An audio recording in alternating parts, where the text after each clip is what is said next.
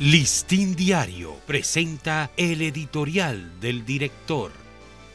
¿Qué tal amigos del Listín Diario? Este es nuestro editorial de hoy, martes 25 de julio.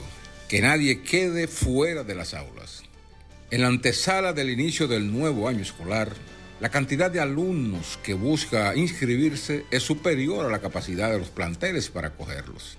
Este desfase no es de fácil solución para las autoridades pero es su responsabilidad habilitar rápidamente aulas para que quienes quieren y deben estudiar no queden fuera. El Listín Diario se ocupó ayer de exponer el dramático caso de una madre soltera de Cienfuegos, Santiago, que tiene seis hijos. Uno ya dejó de estudiar por falta de cupo y otros tres no hayan inscripción. Su clamor ha llegado a los funcionarios de educación de Santiago y se han comprometido a encontrar espacio en la escuela para los hijos de la señora Margarita Contreras. Estudiar y superarse es el camino correcto para formar jóvenes con capacidad de producir y crear, por lo que debemos avanzar a un estadio donde nadie se excluya de la escuela por falta de aulas.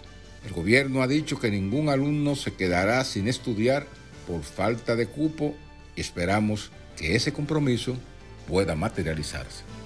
Este ha sido nuestro editorial.